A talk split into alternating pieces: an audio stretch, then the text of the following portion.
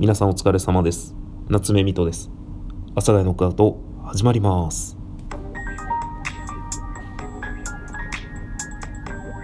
はい。というわけでよろしくお願いいたします。今日はですねちょっと映画についてお話ししたいなと思いまして。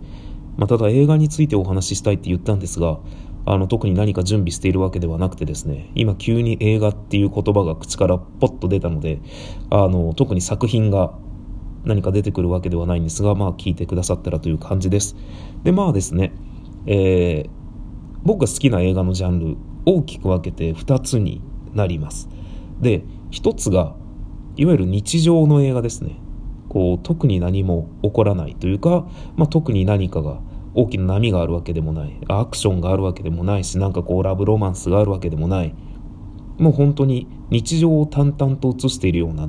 映画が好きです。今ちょっとパッと出てくるのが間宮兄弟とか、えー、かもめ食堂とか。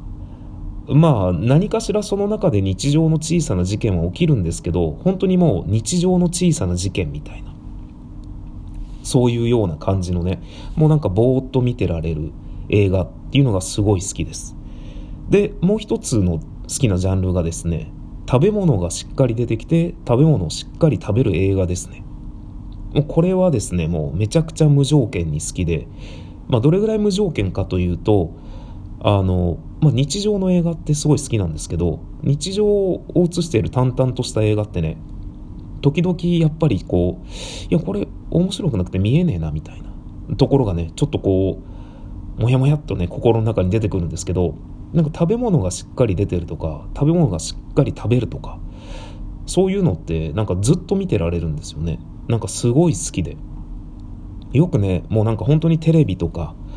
まあドラマとか映画とかでねマジでこう食事の風景なんですけどこうご飯をパッてね箸の上に取ってるんですけどもうマジで10粒ぐらいしか取ってなかったりするのあったりするじゃないですか。そんな飯の食べ方するみたいな。本当に？そんな麺類もまずでそんな2本ずつぐらいすするみたいな。ねまあ撮影っていうのはねもう何回もやっぱりこうテイクがあるのでそのそんなにしっかり毎回食ってられないっていうのはあるとは思うんですけど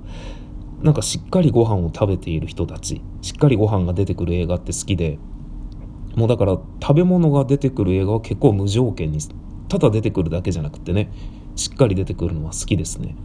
まあ今ちょっとパッと思い浮かぶのが、えー、ディナーラッシュって映画がねすごい好きなんですけどまあディナーラッシュとかですね。まあさっきも言ったんですけど言ったか俺？南極料理人とかね。まあ、南極料理人とかかもめ食堂は日常的でもあるし食べ物もしっかり出てきてしっかり食べるのですごい好きです。なんでまあ大きく分けるとですね私が好きな映画はもうなんか日常を切り取ったような、まあ、その中で起きるふとしたちょっと小さな事件ぐらいはあったりするような映画と、まあ、あとは食べ物がねしっかり出てくる映画がすごい好きでいつかね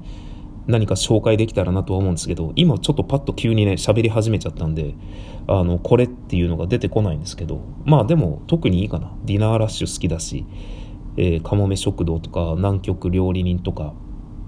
間宮兄弟とかが好きですっていうのでいいんじゃないかな。だからといってそれがあなたの人生のベスト映画ですかって言われたら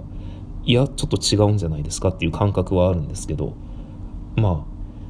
そんな感じで私の好きな映画のジャンル